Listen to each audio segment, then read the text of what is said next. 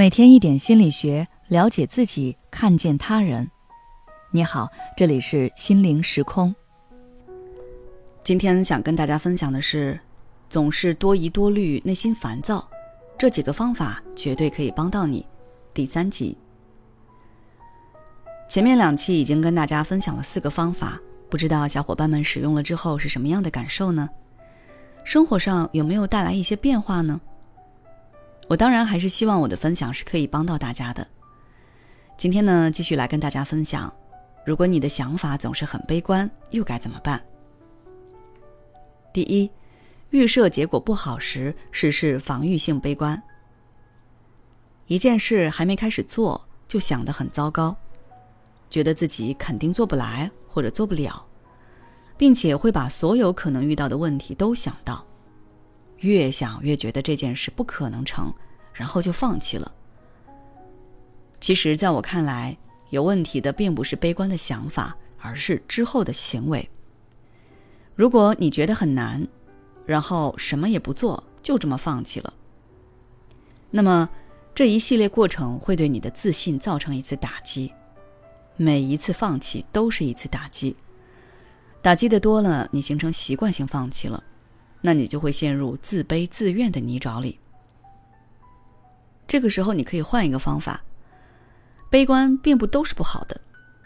心理学上有一个概念叫做防御性悲观，它指的是虽然在过去取得过成功，但是在面临相似的情境时，仍然设置不现实的低期望水平，并反复思考事情的各种可能。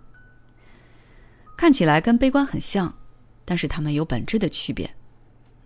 防御性悲观是通过设置低预期来激励自己更加努力，设想各种可能，也是为了让自己演练解决措施，做好各种准备。所以这是一种掌控焦虑的积极行为。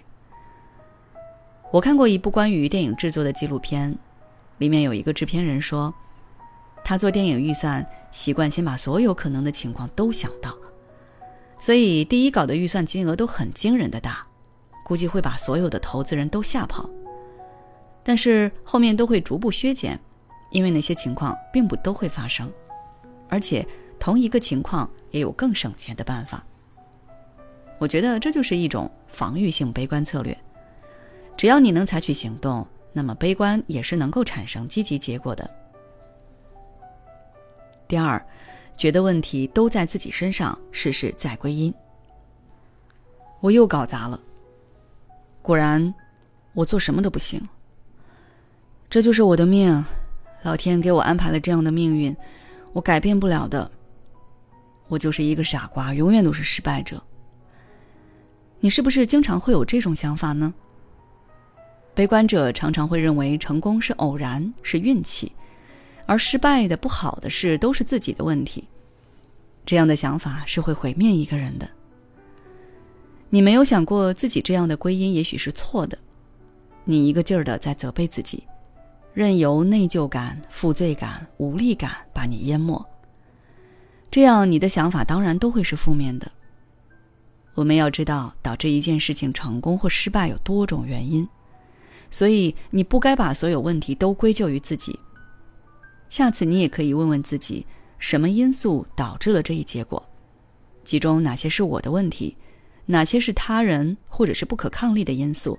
把它们都一一找出来。这里简单分享一下美国心理学家伯纳德·维纳的归因理论。他认为，人们对行为成败的归因一般可以归纳为以下六点，分别是能力、努力、任务难度、运气、身心状态。和外界环境，而这些因素分别有三个维度可以考察，那就是稳定性、内外在性和可控性。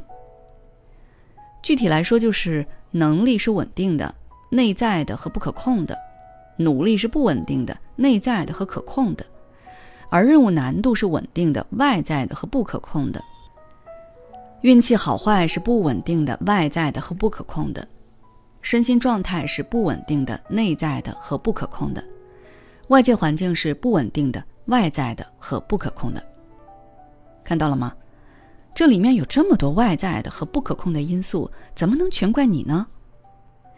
如果你是一个习惯性自罪者，那建议你可以多把目光放在外在不可控的因子上面。有很多事不是由你决定的，所以不用急着给自己揽责任。也许换成其他人做，还不如你现在好。学会给自己施压，那你会发现自己的生活其实很轻松、很愉悦。好了，今天的分享就到这里，下期就是本系列的最后一集了。适用于所有情况的两种方法，希望也可以帮到大家。如果你还想了解更多相关的内容，可以微信关注我们的公众号“心灵时空”，后台回复“预期效应”就可以了。也许此刻的你正感到迷茫，不知道接下来的事业方向该怎么走；也许此刻的你正深陷痛苦，父母和家庭的压力都在你身上，你感觉不堪重负。身心俱疲的你，应该让自己休息一下。我们组建了专业的心理救援队，也许可以帮到你。只要你关注“心灵时空”，回复“咨询”，就可以参加我们的心理咨询活动了。